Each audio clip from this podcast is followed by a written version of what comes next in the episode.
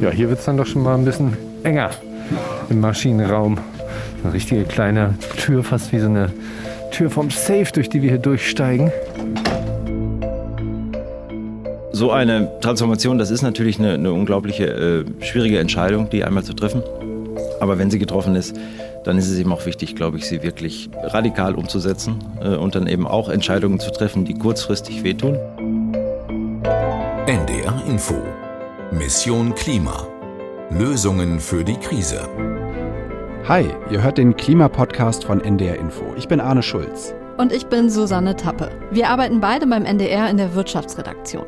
Alle reden ja von der Klimakrise, aber dabei den Überblick zu behalten, das ist fast unmöglich. Worauf kommt es jetzt wirklich an? Klar, jede und jeder Einzelne kann etwas tun. Aber wir knöpfen uns hier die großen Verursacher der Klimakrise vor. Welche Bereiche sind also eigentlich das Problem? Sind es dicke Autos oder Flugzeuge, die Produktion von irren Mengen an Plastik? Und wusstet ihr, dass auch das Bauen von Häusern ein Klimakiller ist? Leider ja. Aber hier kommt schon die gute Nachricht. In all diesen Bereichen gibt es schon Ideen für Lösungen. Manchmal nur im Ansatz, manchmal schon sehr konkret, aber es gibt sie. Und damit herzlich willkommen zu unserer ersten Folge. Ich weiß nicht, wie es euch geht, aber manchmal gibt es ja Entscheidungen im Leben, die sind echt schwierig. Radikaler Klimaschutz oder doch einfach aussitzen. Naja, also das ist ja nun keine echte Alternative mehr, falls es denn je eine war. Also wir müssen handeln und zwar schnell, das sagen auch die allermeisten Unternehmen inzwischen. Kein Klimaschutz ist keine Option. Ja, und äh, für uns ist das eigentlich ganz praktisch, denn wir diskutieren deswegen jetzt einfach hier im Podcast nicht mehr das Ob, sondern nur noch das Wie. Was sind die besten Lösungen und wie kriegen wir die möglichst schnell in großem Stil umgesetzt? Ein Überblick, worauf es da wirklich ankommt, den gibt uns gleich Brigitte Knopf, sehr renommierte Wissenschaftlerin, die sitzt unter anderem im Expertenrat für Klimafragen der Bundesregierung. Aber vorher wollen wir euch noch eine Geschichte erzählen. Und zwar ist das die Geschichte von einem Unternehmen, das, wir sprachen darüber, eine existenzielle Entscheidung zu treffen hatte. Eine, die viel Mut erfordert und auch größere Nebenwirkungen hatte. Und ihr ahnt es wahrscheinlich schon, dabei ging es selbstverständlich um die Frage des Klimaschutzes. Ja, und das ist äh, auch eine ganz lehrreiche Geschichte, glaube ich. Vor allem einfach gut für den Auftakt unseres Podcasts heute. Weil heute zum Auftakt, da wollen wir euch zeigen, dass sogar die größten Umweltverschmutzer sich durchaus zügig wandeln können, wenn sie den nötigen Druck kriegen und wenn sie dazu bereit sind. Und recherchiert hat diese Geschichte unser Kollege Klaas Wilhelm Brandenburg. Und der ist jetzt bei uns. Hi Wilhelm. Hallo. Hi Wilhelm. Willem, wir haben ja schon ganz am Anfang kurz diesen Ton gehört. Äh, Transformation, Entscheidungen treffen, die kurzfristig wehtun. Mhm. Ähm, wem tut da was weh? Ja, das ist Malte Hippe von Ørsted gewesen. Ørsted, das ist ein Energiekonzern aus Dänemark, aber der ist Weltmarktführer bei der Offshore-Windenergie und hat auch in Deutschland vier Windparks in der Nordsee. Moin. Hallo, moin. So, Jetzt bin ich hier also im Herzstück des Ganzen. Ich sehe ganz viele Monitore, genau. wo auch Überwachungskameras mit bei sind, ganz viele Tabellen. Was, was passiert hier? Ja, also was hier passiert quasi für dich, äh, wenn du hier das erste Mal, glaube ich, reinkommst, dann wirst du erstmal erschlagen von den ganzen Monitoren und Informationen. Hier geht es eigentlich nur darum, hier laufen die gesamten Plattformen, sprich Windkraftanlagen zusammen. Und hier bündeln wir alle Informationen, sprich wir können die ein- und ausschalten für den Line oder große Windparks dadurch ein- und ausschalten. Und ja, alles an Informationen, Feueralarme, äh, ob die UPS unterbrechungsfreie Stromversorgung läuft, sowas können wir hier schenken. Blinkende Bildschirme, plötzlicher Alarm. Das klingt nach einem Traum kleiner Jungs und Mädchen, die gern mit Lego spielen. Aber sag mal, Wilhelm, warum denn jetzt ausgerechnet dieses Unternehmen? Was haben die in unserem Podcast zur Klimakrise zu suchen? Also es gibt mehrere Rankings, die sagen, Ørsted ist eines der weltweit führenden Unternehmen beim Klimaschutz. Und bei einem Ranking, da sind sie sogar drei Jahre in Folge ausgezeichnet worden als das nachhaltigste Unternehmen der Welt. Malte Hippe hat mir gesagt, wir wollen komplett grün werden, weil das einfach die richtige Entscheidung ist. Als Unternehmen muss man sich auch der, der Verantwortung Verantwortung, die man für die Umwelt und, und für seine Mitmenschen eben auch hat, äh, muss man sich stellen. Ja, klingt gut. Also wenn da auch was dahinter steckt, das werden wir gleich kritisch prüfen. Aber sag mal, Ørsted, Also ehrlich gesagt, mir war das überhaupt kein Begriff. Kanntest du die denn, Wilhelm, vor der Recherche? Nee, nee, auch nicht. Also der Name Ørsted hat mir erstmal nichts gesagt. Als ich den gelesen habe, wusste ich auch gar nicht, wie spricht man das aus, weil das O von Ørsted, das ist so ein durchgestrichenes O. Aber ein anderer Name, der hat mir dafür umso mehr was gesagt. Die größte privatwirtschaftliche Investition, die es in Mecklenburg-Vorpommern je gab, ist unter Dach und Fach. In Lubmin bei Greifswald entsteht ein neues Steinkohlekraftwerk für immerhin rund 1,5 Milliarden Euro. Das teilten der Vorstandsvorsitzende der dänischen Dong Energy und die Landesregierung heute in Schwerin mit. Das Kraftwerk Dong Energy. Cooler Name. ja, äh, dieser Ausschnitt, den wir gerade gehört haben, der ist von 2007 und aus dem Nordmagazin. Das ist das Regionalmagazin des NDR für Mecklenburg-Vorpommern. Und das habe ich damals bei meinen Eltern im Wohnzimmer geguckt. Die wohnen in so einem kleinen Dorf in der Nähe von Greifswald an der Ostsee, so zwischen Rügen und Usedom. Mhm. Und ich war damals 17 und bin noch zur Schule gegangen. Und naja, also als 17-jähriger Junge, ne, was haben wir über diesen Namen gelacht, Dong Energy. Aber warum ich das eigentlich nochmal rausgekramt habe, ist, ich habe ein bisschen gebraucht, bis ich das in meinem Kopf zusammengekriegt habe. Aber Dong Energy ist Ørsted. Moment mal, aber da war doch gerade von Steinkohle die Rede, oder habe ich jetzt nicht zugehört? Ja, nee, vollkommen richtig zugehört. Das Dong in Dong Energy, also die Buchstaben, die sind nicht zufällig, sondern die stehen für Danish Oil and Natural Gas, also dänisches Öl und Erdgas. Also eher so fossile Sachen, sage ich mal. Und äh, diese Dong Energy, diese Firma, die heißt heute Ørsted. Es ist genau der gleiche Konzern. Der hat sich vor vier Jahren einfach nur umbenannt. Und Lubmin übrigens war damals nicht das einzige Kohlekraftwerk, das Dong bauen wollte. Auch in Emden und in Schottland sollten damals noch neue entstehen kurz mal umbenannt. Da werde ich ja gleich misstrauisch. Das klingt jetzt so nach astreinem Greenwashing. Also ich verstehe das so. Ørsted wollte fleißig Kohlekraftwerke bauen. Dabei war das ja schon 2007 angesichts des Klimawandels eigentlich kein Thema mehr. Ich meine, da waren wir doch alle in eine unbequeme Wahrheit von El Gore in den Kinos, oder? Wisst ihr noch, der Film? Ja, voll. Ja, ich war damals auch drin. Ich glaube sogar mit der Klasse übrigens, mit der ganzen ähm, Schulklasse. Aber ja, ging mir genauso. Ich konnte auch nicht so richtig verstehen, wie jetzt trotz Klimawandel da noch neue Kohlekraftwerke gebaut werden sollten und dann auch noch irgendwie bei uns in der Nähe. Aber so wie mir ging es damals auch vielen anderen. 2007 begann dann das Genehmigungsverfahren, denn 2008 wollte Dong Energy da auch schon anfangen zu bauen. Aber das Genehmigungsverfahren, das zog sich. Erst Monate, dann ein Jahr und dann 2009, am 11. Dezember, kommt die Nachricht, es ist 19.30 Uhr. Hier ist das Nordmagazin. Für uns in Mecklenburg-Vorpommern. Dong sagt ab. Kein Kohlekraftwerk in Lubmin. Und damit herzlich willkommen beim Nordmagazin. Zwei Milliarden Euro sollten in Lubmin investiert werden. Aber jetzt sind die Pläne für den Bau eines Steinkohlekraftwerkes am Greifswalder Bodden vom Tisch. Da hatten die Bürgerinitiativen dann natürlich ordentlich was zu feiern. Danke euch, Freunde. So ein Tag, so wunderschön wie heute. Ja, klingt ein bisschen nach Fußballstadion Hansa Rostock oder so. Aber mal im Ernst ist natürlich ein total großer Erfolg gewesen für die Umweltschützer wahrscheinlich. Ähm, ich denke mal, Ørsted hatte jetzt echt ein fettes Problem, oder? Milliardenprojekt in den Sand gesetzt. Was haben die dann mhm. gemacht? Also die haben tatsächlich einen ziemlichen Kurswechsel eingeleitet und heute erzählen sie diesen Tag, an dem klar war, das Kohlekraftwerk in Nominen wird nicht gebaut, erzählen sie diesen Tag als einen Teil ihrer Erfolgsgeschichte. Okay, aber dieser Kurswechsel, der kam, weil die sich gedacht haben, ouch, sowas können wir uns jetzt echt nicht nochmal leisten, oder? Ja, so ungefähr. Malte Hippe, den haben wir am Anfang schon gehört, der ist bei Ørsted Head of Operations for Continental Europe. Der mit der Transformation, die so wehtut, richtig? Genau, genau. Und der ist verantwortlich für die Offshore-Windparks des Unternehmens in Europa. Und als ich ihn gefragt habe, wie das kam, dass Ørsted, also früher Dong Energy, jetzt so ein Vorreiter in Sachen Nachhaltigkeit ist, da hat er, und zwar von sich aus, ohne dass ich danach gefragt habe, von dem Kraftwerk in Lubmin erzählt. Dieser Moment hat eine große Diskussion auch im Vorstand und im Aufsichtsrat von Dong damals ausgelöst indem man sich dann überlegt hat, ist das eigentlich ein nachhaltiges Geschäftsmodell für uns, äh, in einer Branche weiterzuarbeiten und da weiterhin Milliardensummen zu investieren, bei denen eigentlich immer klarer wird und bei denen auch immer mehr Menschen das offen zeigen, dass sie das nicht für zukunftsfähig halten und eigentlich dagegen sind. Ja. Also Dong hat gemerkt, Öl, Gas, Kohle, das kommt jetzt irgendwie nicht mehr ganz so gut an bei den Leuten. Ja, nicht mehr ganz so gut. Ja, und dann kam 2012 aber auch noch eine Ölkrise dazu. Also da gab es dann Gewinneinbrüche, die Schulden wuchsen an, Geldpolster waren aufgebraucht. Und das hat Ørsted mhm. bestimmt auch nochmal einen zusätzlichen Schubs gegeben. Damals kamen noch 85 Prozent des Stroms von Dong aus Öl, Gas und Kohle und gerade mal 15 Prozent war aus erneuerbaren Energien. Aber das wollte Dong jetzt ändern.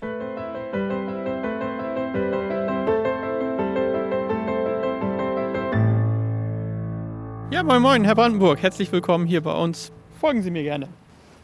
Zwölf Jahre später und Wilhelm feiert sein Wiedersehen mit Dong. Ja, genau. Nur, dass Dong halt mittlerweile diesen Namen abgelegt hat und Ørsted heißt. Und vor allem ging es diesmal nicht um Kohle, sondern um Offshore-Windparks, denn davon haben die mittlerweile ziemlich viele. Ja, und Offshore-Energie, die brauchen wir ja echt total dringend im Kampf gegen die Klimakrise. Ähm, kurzen Exkurs dazu vielleicht? Wirklich kurz, ja? Ja, ja. Bei erneuerbaren Energien haben wir das Problem, dass nicht immer die Sonne scheint und nicht immer Wind weht. Klar, wir brauchen aber natürlich immer eine bestimmte Mindestmenge Strom. Und für diese sogenannte Grundlast, die nie unterschritten werden darf, haben wir heute zum Beispiel Kohle- oder Atomkraftwerke. In Zukunft soll der Offshore-Windkraft immer stärker einspringen, so der Plan, weil der Wind über dem Meer gleichmäßiger und stärker weht als an Land. Und die Internationale Energieagentur sagt, 2040 könnte Offshore-Windkraft dann mehr Strom produzieren, als auf der Welt überhaupt verbraucht wird. Aber einfach mal schnell und massiv ausbauen geht auch nicht so leicht. Das ist nämlich eine große Herausforderung, so einen Offshore-Windpark zu bauen. Erstmal muss da ein Netzanschluss hingelegt werden, dann gibt es ausführliche Untersuchungen zum Naturschutz und bis dann am Ende alle Genehmigungen da sind, kann es halt einfach lange dauern. Und wenn der Windpark dann steht, dann ist das auch noch eine Herausforderung, den immer am Laufen zu halten. Klar, die Technik hinter der Offshore-Windkraft, die hat auch ihre Tücken. Einfach nur Windräder ins Meer stellen und dann läuft der Laden, das ist nicht. Das braucht echt viel Pflege und diese Pflege, die ist auch nicht ganz ungefährlich. Wilhelm, du warst ja äh, auch in der Nordsee und hast dir das angeschaut. Ja, nicht in der Nordsee, aber an der Nordsee. Ich bin nach Norddeich gefahren. Äh, und zwar liegt das in Niedersachsen an der ostfriesischen Küste. Und da steht die Betriebsführungszentrale von Ørsted für ihre Offshore-Windparks in der Nordsee.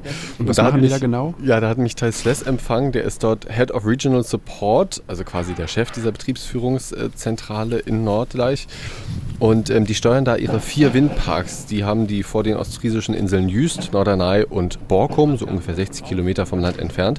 Und diese vier Windparks liefern Strom für fast 1,4 Millionen deutsche Haushalte. Das ist übrigens fast so viel, wie das Kohlekraftwerk in Lubmin geliefert hätte. Insgesamt stehen da also 231 Windräder im Meer von unterschiedlichen Herstellern.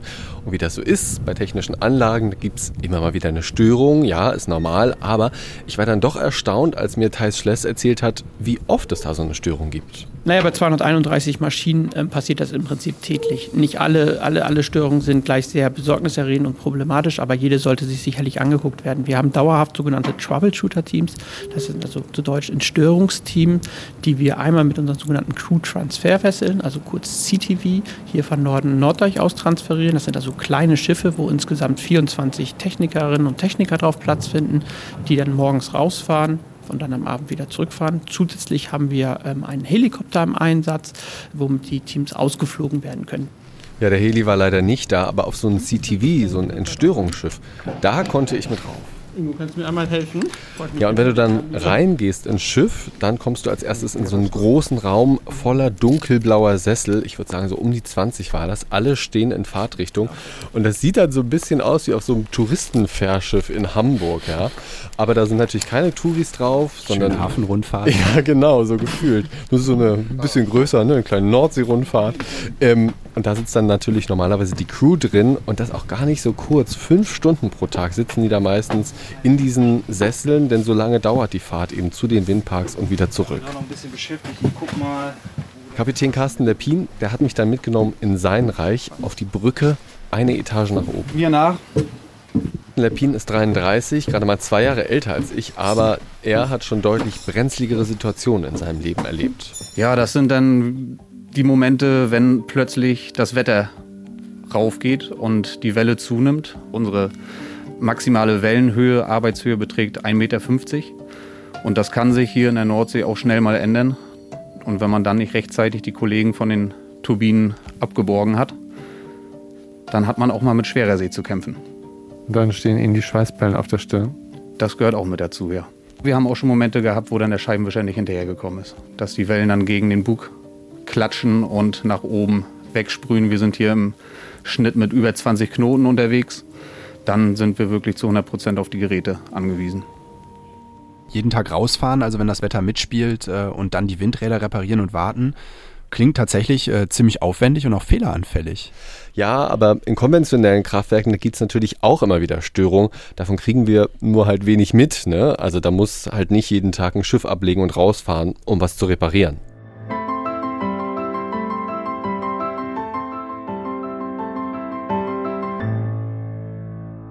Okay, die bei äh, Ørsted sind jetzt also echte Experten für Windparks geworden, haben wir verstanden. Äh, vier Windparks vor der deutschen Nordseeküste. 2009, als diese Absage für das Kohlekraftwerk in Lubmin kam, da hatten die noch keinen einzigen dieser Windparks, oder? Nee, also 2009 haben die ja auch nur 15 Prozent ihres Stroms überhaupt aus erneuerbaren Energien gewonnen. Aber die haben sich damals das Ziel gesetzt, bis 2020 wollen sie halbe halbe haben, also halbe fossil, halbe erneuerbare Energien und bis 2040 dann den Strom aus 85 Prozent erneuerbaren Energien. Und äh, der Grund für das neue Ziel, der war jetzt auch nicht total uneigennützig, hat mir Malte Hippe erzählt. Der unternehmerische Druck dahinter ist natürlich auch da, zu sagen, wir haben auch ein Unternehmen, das auch profitabel geführt werden muss. Ja, also wenn wir jetzt zu den bedingungslosen Gutmenschen konvertieren und verdienen dann überhaupt kein Geld mehr, dann können wir das Geld auch nicht irgendwie in neue Windparks oder andere gewinnbringende Projekte investieren. Ja, das muss einfach auch Geld da sein und zur Verfügung stehen. Ein Unternehmen, das äh, überhaupt keinen Profit macht, macht auf Dauer eben auch keinen Sinn und ist nicht nachhaltig. Ja. Okay, sehe ich ein, aber ich hätte da jetzt trotzdem mal eine ketzerische Frage zwischendurch. Also was ist denn da jetzt so besonders? Ich meine, das könnte ja auch die Geschichte von RWE sein, die wir da gerade erzählen. Die haben schließlich auch Windparks. Ja, okay, aber Ørsted hat sich schon damals deutlich mehr vorgenommen, als einfach nur ein paar Windparks zu bauen. Die hatten damals nur einige wenige Windräder auf See zwar haben die schon auch vor 30 Jahren den allerersten Offshore-Windpark überhaupt gebaut, aber 2009 haben die dann halt wirklich richtig losgelegt. So eine Transformation, das ist natürlich eine, eine unglaubliche schwierige Entscheidung, die einmal zu treffen. Aber wenn sie getroffen ist, dann ist es eben auch wichtig, glaube ich, sie wirklich radikal umzusetzen äh, und dann eben auch Entscheidungen zu treffen, die kurzfristig wehtun, wenn man sich ein Geschäft durch die Lappen gehen lässt, das eigentlich äh, profitabel erscheint, die aber langfristig einfach den größeren Nutzen für die Gesellschaft, aber eben auch für das Unternehmen bedeuten. Ja, so eine radikale Transformation, die ging aber auch nicht ganz ohne Kollateralschäden über die Bühne. Zwischen 2012 und 2016 hat Ørsted hunderte Stellen gestrichen und die haben einen Verlust von zusammengerechnet mehr als 1,3 Milliarden Euro angehäuft. Aber Ørsted hat den Kurs trotzdem weiter durchgezogen, hat Milliarden investiert in die Umrüstung von Kohlekraftwerken, die stehen vor allem in Dänemark, und die haben im September 2017 zum Beispiel ihre ganze Öl- und Gassparte einfach verkauft. Insgesamt also ziemlich schnell, ziemlich hart, aber anders ging es auch einfach nicht, meinte Malte Hippe zu mir. Das ist eine, eine Welle, die man, wenn man sie einmal wenn man sie einmal so richtig gestartet hat, die dann auch selbstständig Fahrt aufnimmt und sich, glaube ich, auch selbstständig weiter weiter beschleunigt. Ja, also eine ganz schön große Welle war das, die da losgetreten wurde. Das kann man auf jeden Fall sagen. Ørsted betreibt mittlerweile ein Viertel aller Windräder im Meer und die verdienen damit heute schon Milliarden. Ja, die verdienen damit Milliarden, das muss man wirklich sich merken. Das ist ja ein ganz wichtiger Aspekt. Also Klimaschutz, da müssen am Ende alle mitmachen. Es müssen also auch alle profitorientierten Unternehmen, die wir so auf der Welt haben, die müssen wirklich alle mitmachen. Tja, und wie klappt es? Also ich würde sagen. Nur wenn es sich lohnt, ne? Wenn es sich lohnt, klappt es am besten. Und deswegen finden wir das eben auch so ein gutes Beispiel, Ørsted, weil sich das für die eben heute schon lohnt, auf Klimaschutz zu setzen. Und dann müssen doch eigentlich auch andere Unternehmen in der Lage sein, da deutlich mehr Tempo zu machen. Ja, machen aber nicht alle. Da drängt sich natürlich die Frage auf, warum nicht? Ist dieses Beispiel von Ørsted in Dänemark, das dänische Modell, so nenne ich es jetzt mal, vielleicht nicht auf Deutschland übertragbar? Ja, und wie fügt sich unser Beispiel eigentlich ins große Ganze ein? Was müssen wir noch alles hinkriegen, um klimaneutral zu werden? Was müssen wir uns also dann auch hier im Podcast in den nächsten Wochen noch so alles vornehmen? Das klären wir jetzt mit einer Expertin. Genau, mit Brigitte Knopf nämlich. Sie ist promovierte Physikerin und sie arbeitet am Berliner Klimaforschungsinstitut MCC und sie berät seit vergangenem Jahr auch die Bundesregierung in Klimafragen. Hallo Frau Knopf, vielen Dank, dass Sie sich Zeit für uns nehmen. Ja, guten Morgen, hallo. Was sagen Sie denn zu unserem Beispiel? Ist Ørsted aus Ihrer Sicht ein echtes Vorzeigeunternehmen? Also das Unternehmen kenne ich selber nicht, deswegen kann ich das nicht genau bewerten. Aber es klingt auf jeden Fall so, dass das ein Vorreiterunternehmen ist. Ja, und zeigt eben, man kann auch jetzt schon wirtschaftlich arbeiten und kann auf ja, Erneuerbare umstellen, hier eben die Windparks.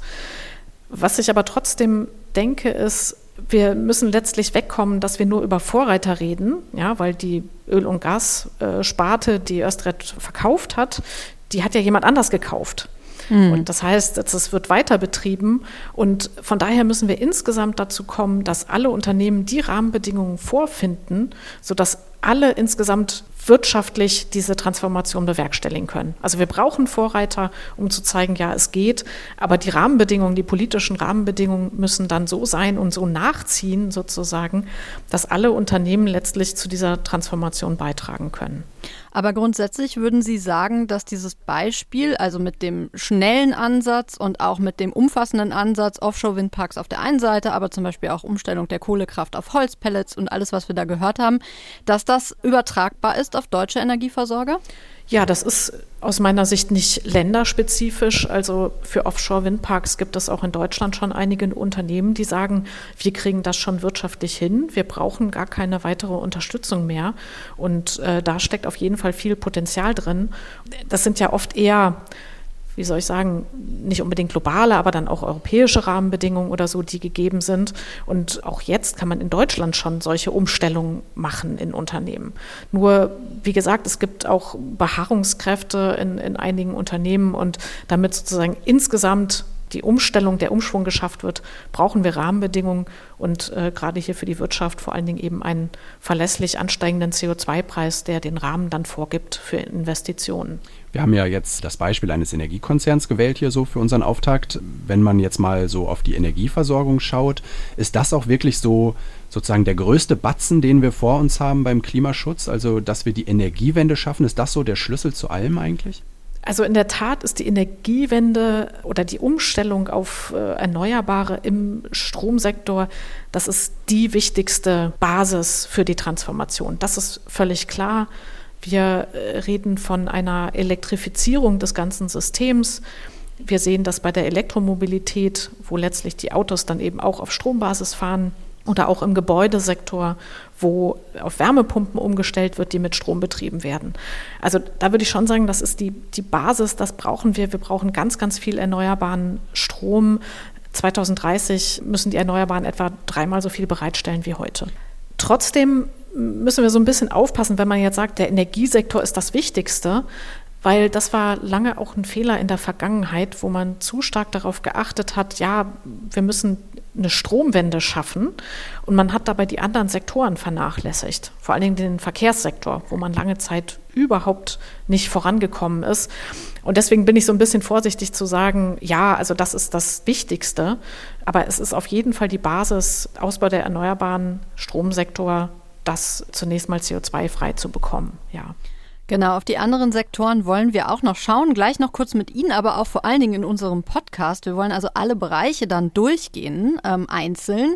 Wenn wir noch ganz kurz beim Thema Energiewende bleiben, also unsere Kollegin Verena von Ondaza, die hatte das Glück für diesen Podcast Nicholas Stern treffen zu können, also den berühmten Ökonomen, der ja schon 2005 in seinem Stern Report für die britische Regierung vor der Erderwärmung gewarnt hat. Und der hat im Interview mit ihr gesagt, wir hätten beim Thema Energie schon viel erreicht. Wir können können ja mal ganz kurz reinhören. Ich finde, dass wir technologisch in der Privatwirtschaft wirklich große Fortschritte gemacht haben. Vor allem in den letzten drei, vier, fünf Jahren. Die Kosten der erneuerbaren Energien sind außerordentlich stark gesunken. Und zwar aller Erneuerbaren, inklusive der Speichermöglichkeiten. In den meisten Teilen der Welt, nicht überall, aber in den meisten Teilen, ist Strom aus Erneuerbaren mittlerweile wesentlich günstiger als Strom aus fossilen Brennstoffen. Und zwar ohne Subventionen und ohne CO2-Preis. Würden Sie ihm da zustimmen oder würden Sie sagen, oh, ist jetzt sehr positiv dargestellt, da ist schon noch einiges zu tun? Ja, also ich schätze Nicolas Stern natürlich sehr, aber ich finde es schon ein bisschen zu positiv dargestellt. Natürlich ist es so, dass die Kosten der Erneuerbaren ganz stark gesunken sind und dass sie teilweise auch schon tatsächlich niedriger liegen als Kohle, Öl und Gas. Andererseits ist es so, zwei Sachen muss man beachten. Das eine ist, wir sehen tatsächlich auch in Asien, dass immer noch ganz viel in Kohle investiert wird. Und dort ist die Kohle einfach noch wesentlich billiger. Das muss man so sagen. Ja. Und wir sehen es in China, wir sehen es aber auch in anderen asiatischen Ländern. Ein bisschen wird die Kohle jetzt zurückgefahren, aber letztlich ist dann noch ganz, ganz viel Kohlebestand und teilweise wird die Kohle noch ausgebaut, weil sie so billig ist. Das andere ist, wenn man das jetzt mit den Erneuerbaren vergleicht, gerade einige Länder wie Südafrika oder so, wo man sagt, naja, da müssten die Erneuerbaren ja auch billig sein, die müssen sich zum Aufbau der Erneuerbaren am Kapitalmarkt Geld besorgen. Und dieses Geld ist für die Erneuerbaren dann oft noch teurer, weil das hohe Investitionskosten am Anfang bedeutet. Und deswegen ist sozusagen die einfache Aussage, na, die Erneuerbaren sind jetzt doch so billig geworden, die greift letztlich zu kurz. Okay, verstanden. Also wir haben Fortschritte, aber gleichzeitig stehen wir da doch noch echt vor gigantischen Herausforderungen. Deswegen werden wir uns auch hier in diesem Podcast auf jeden Fall noch in zwei Folgen sogar der Energiewende widmen. Das kommt dann noch in den nächsten Wochen für euch. Jetzt wollen wir noch mal einmal euch so einen Überblick geben. Wir werden uns auch all diesen Lebensbereichen widmen, in denen CO2 noch ein großes Problem ist. Das hat Susanne ja schon gesagt. Ähm, Frau Knöpf, könnten Sie uns denn vielleicht mal so eine Art Ranking erstellen? Also was sind so die größten Probleme? Ja, also das Ranking fängt tatsächlich im Energiesektor an, wie wir das ja eben schon auch angesprochen haben. Da sind etwa 30 Prozent der Treibhausgasemissionen kommen aus dem Energiesektor, also Strom, kann man sagen. Etwa 25 Prozent kommen aus dem Industriesektor. Das sind auch nochmal tatsächlich ein großer Batzen an Emissionen. Stahlproduktion und sowas? Da kommt Stahlproduktion, genau Produktion der Grundstoffe in der Chemieindustrie und so weiter. Das kommt da alles äh, dazu, mhm. die dann ja weiterverwertet werden. Dann haben wir im Verkehrssektor rund 20 Prozent der Emissionen und im Gebäudesektor ja rund 15 Prozent. Und dann haben wir noch die Landwirtschaft mit ja, knapp 10 Prozent. Also das sind so ungefähr die, die Zahlen, wie sich sozusagen der Kuchen der Treibhausgase verteilt. Also man könnte ja jetzt sagen, wir müssen alle Energie darauf fokussieren, den Energiesektor CO2-frei zu bekommen. In dem Sektor ist aber schon sehr viel passiert. Ja, wir haben seit 1990 fast eine Halbierung der Emissionen in diesem Sektor.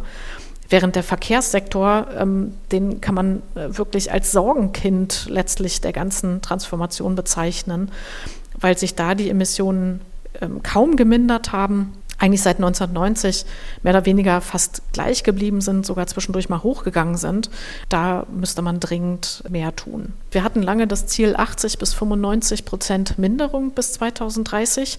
Naja, und was ist passiert? Letztlich haben sich alle Sektoren irgendwie in diesen letzten fünf bis 20 äh, Prozent versteckt und haben gesagt, naja, dann sollen die anderen mal mindern. Für uns ist da unten ja noch so ein bisschen Platz. Und davon ist man jetzt weggekommen. Das ist wirklich was Neues. Klimaneutralität, das ist jetzt das Ziel. Wir müssen in allen Sektoren auf Netto Null runter. Okay, also wir haben jetzt gesehen, es ist ein krasses Ziel, was wir da erreichen wollen. Wie schätzen Sie das denn ein? Also wie viel Zeit bleibt uns noch, um das 1,5 Grad Ziel was ja die meisten Klimawissenschaftlerinnen und aber auch Aktivistinnen und auch Politiker, die meisten Politiker inzwischen anvisieren, um das überhaupt noch zu erreichen? Also die Frage ist so ein bisschen gefährlich, weil es so klingt, als ob wir wirklich nur noch so einen gewissen Zeitraum haben und dann ist die Zeit zu Ende und dann können wir nicht mehr handeln. Aber ich würde sagen, die Zeit zum Handeln ist ja nie zu Ende. Was man sich nur tatsächlich vor Augen halten muss, dass es so ist, wenn wir uns ein Temperaturziel geben, sei es 1,5 Grad oder sei es 2 Grad, dann bedeutet das, dass wir nur noch ein begrenztes CO2-Budget in der Atmosphäre ablagern dürfen. Und dieses Budget kann man dann wiederum umrechnen in eine Zeitdauer, wann das Budget aufgebraucht ist, wenn wir so weiter emittieren wie bisher. Und wenn wir das machen, da haben wir auf unserer MCC-Seite auch so eine Uhr laufen, das bedeutet für 1,5 Grad, wenn wir weiter so emittieren wie bisher, dann ist dieses Budget in acht Jahren rund aufgebraucht. Für 2 Grad hätten wir noch 25 Jahre. Also das ist so ein Indikator sozusagen für die Knappheit, die wir haben. Aber zum Handeln ist es natürlich nie zu spät. Ja? Und wichtig finde ich auch den Satz, jedes Zehntelgrad zählt. Also es ist nicht so, dass man sagt, naja, wenn wir jetzt die 1,5 Grad reißen, dann ist alles vorbei, sondern wirklich jedes Zehntelgrad zählt. Und wenn wir es dann schaffen, bei 1,7 Grad zu landen, dann ist das auch noch gut. Sind Sie denn noch optimistisch, dass wir das auch schaffen? Also, dass wir 1,7 klingt in meinen Ohren auch gut. Also, dass wir auf jeden Fall unter 2 Grad bleiben? Also, dass wir unter 2 Grad bleiben, das kann ich mir schon noch vorstellen. Dass wir die 1,5 Grad schaffen, ich halte das unter den jetzigen Gegebenheiten kaum für machbar, wenn man sich anschaut, wie langsam doch die Staaten umstellen, wie die Emissionen eigentlich noch gestiegen sind die letzten Jahre, dann halte ich das für relativ unwahrscheinlich. Aber wie gesagt, das ist nicht der Punkt, dann zu sagen, na gut, dann lassen wir es ganz, sondern das mhm. ist der Punkt zu sagen, wir müssen trotzdem den Umschwung schaffen und wir müssen trotzdem jetzt wirklich in die Emissionsminderung kommen. Und ja, vielleicht schaffen wir dann die 1,7 Grad. Ja, und hoffentlich äh, geht es dann eben auch schneller voran, dass man eben dann nicht doch bei über zwei Grad landet. Nicolas Stern, den wir vorhin ja schon mal kurz gehört haben, der warnt ja irgendwie schon seit langem davor, den Klimaschutz immer weiter zu verzögern, weil der immer teurer wird, sagt er auch, so länger wir warten. Also das ist halt auch einfach so eine Haushaltsrechnung, die könnte jeder bei sich zu Hause anstellen. Ne? Lieber jetzt ein bisschen Geld ausgeben, als in Zukunft super viel Geld. Und er sagt, die notwendigen Ausgaben haben sich seit seinem Report im Jahr 2005 schon verdoppelt nach seinen Berechnungen. Die Folgen des Klimawandels, die sind teuer, sagt er, wegen Überschwemmungen, Hochwasser und so weiter, haben wir ja alles auch erlebt schon in diesem Jahr. Aber mit äh, Klimaschutz lässt sich dann im besten Fall sogar Geld verdienen, sagt er. Hören wir auch noch mal kurz rein. This is a period wir befinden uh, uns in einer Phase, in der Hightech sehr wichtig sein wird und es wichtig sein wird, innovativ zu sein. Deutschland ist sehr gut darin. Was wir nicht wollen, ist, dass die alten Industrien denken, wenn wir nur laut genug und lang genug protestieren, dann können wir den Wandel aufhalten. Der Wandel lässt sich nicht aufhalten. Die Gesellschaft fordert ihn und die Umwelt fordert ihn. Also entscheidend ist anzuerkennen, dass wir unsere Lebensweise sehr schnell ändern müssen und dass wir diesen Wandel dann so gut es geht organisieren. Und ich denke, die Privatwirtschaft hat das verstanden. Und Firmen, die diesen Wandel bereits angegangen sind, haben sich in den vergangenen fünf bis zehn Jahren besser entwickelt als Firmen, die sich gegen den Wind gestemmt haben. Have over these last five, ten years done better than firms which have tried, as it were, to resist the wind. Also im Grunde sagt er, Klimaschutz lohnt sich, auch für private Unternehmen. Und er glaubt, bei den meisten ist das in den Köpfen angekommen, also in den Köpfen der meisten Firmenlenker. Glauben Sie das auch oder würden Sie sagen, hm, da muss man vorsichtig sein, viele Beteuerungen, die man jetzt immer öfter hört, dass Firmen klimaneutral werden wollen, sind dann doch eher Greenwashing? Also ich würde sagen, was man schon sieht, ist, dass die Wirtschaft umdenkt und einen Umschwung möchte und da auch teilweise sehr aktiv ist. Also ich bekomme auch viele Einladungen zu äh, Veranstaltungen der Wirtschaft und der Industrie und das ist noch anders als vor drei, vier, fünf Jahren. Das merkt man wirklich, die beschäftigen sich aktiv mit dem Thema, weil sie ja letztlich auch neue Geschäftsfelder finden wollen. Und diese Firmen, die sich jetzt auf den Weg gemacht haben, die sagen jetzt, liebe Politik, ihr müsst uns aber auch langfristig die Rahmenbedingungen dafür geben, dass das möglich ist. Und bei der Politik hat man manchmal das Gefühl, naja, da geht so zwei Schritte nach vorne, dann werden die Ziele nochmal verschärft, dann weiß man nicht, ob vielleicht wieder was zurückgenommen wird. Und dieses vielleicht manchmal unklare Agieren der Politik, das ist für die Wirtschaft natürlich schwierig, weil sie dann nicht weiß, ja, sind wir jetzt wirklich auf diesem Pfad oder wird vielleicht auch noch vorher abgebogen. Vor dem Greenwashing muss man natürlich immer warnen, klar, also Klimaneutralität, wenn es dann um irgendwelche Kompensationen irgendwo im brasilianischen Regenwald geht, dann bin ich da auch sehr skeptisch. Also da muss man schon ganz genau hinschauen, ja, dass einem da nicht was Falsches vorgelegt wird. Aber insgesamt, wenn ich so in der Breite gucke, sehe ich schon so, dass die Wirtschaft das auch ernsthaft vorantreibt. Frau Knopf, ganz herzlichen Dank für das Gespräch. Vielen Dank. Gerne.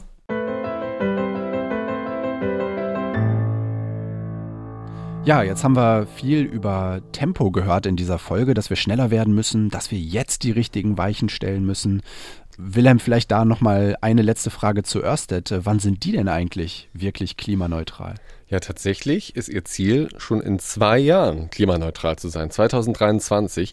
Zumindest die Energie, die von Ørsted produziert wird, die soll dann komplett CO2-neutral sein. Aber sag mal, also dann haben die dieses Ziel, was die sich damals gesteckt hatten, 2009, das haben die dann ja weit übertroffen, oder? Weit übertroffen, absolut, genau. Und trotzdem reicht ihnen das noch nicht, denn sie haben ein zweites Ziel und da ist sozusagen die alte Jahreszahl wieder da, 2040. Bis dahin soll nämlich nicht nur die Energieproduktion von Ørsted CO2-neutral neutral sein, sondern quasi auch alles drumherum, also alles, was von Lieferanten kommt zum Beispiel, oder auch das Entstörungsschiff von Kapitän Carsten Lepin. Denn wenn der den Motor anmacht, dann klingt das heute noch so.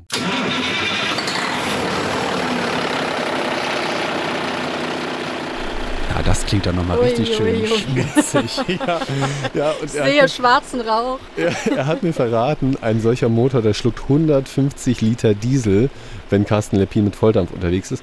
Und jedes Schiff, dieser Entstörungsschiffe, hat nicht nur ein solcher Motoren, sondern mehrere. Es bleibt also noch viel zu tun, auch bei Ørsted. Und deswegen ist das ja hier auch nur der Auftakt für unseren Podcast. Nächste Woche widmen wir uns dann dem Problemfeld Verkehr. Ja, und übernächste Woche kommen wir dann auf diesen ekelhaft rührenden Dieselmotor zurück. Da kann man doch bestimmt auch was machen. Ja, kann man, aber dazu später mehr. Für heute sagen wir Tschüss und danke fürs Zuhören. Ach so, und wir würden uns natürlich sehr freuen, wenn ihr uns schreibt. Mit Kritik, mit Anregungen, mit Fragen. Sagt uns, was ihr gut fandet, was euch nicht gefallen hat. Unsere Mailadresse dafür lautet klima.ndr.de. Ja, und dann haben wir auch noch eine Internetseite. Da werden wir in den nächsten Wochen immer mehr äh, Material sammeln, viele Hintergründe noch äh, zur Klimakrise beisteuern, ähm, die hier im Podcast keinen Platz finden, auch zu den massiven Folgen, die die Erderwärmung ja heute schon hat. Die Seite dafür lautet ndr.de-klimawandel. Jetzt aber wirklich Tschüss und bis zum nächsten Mal. Tschüss. Mission Klima. Lösungen für die Krise. Ein Podcast von NDR Info.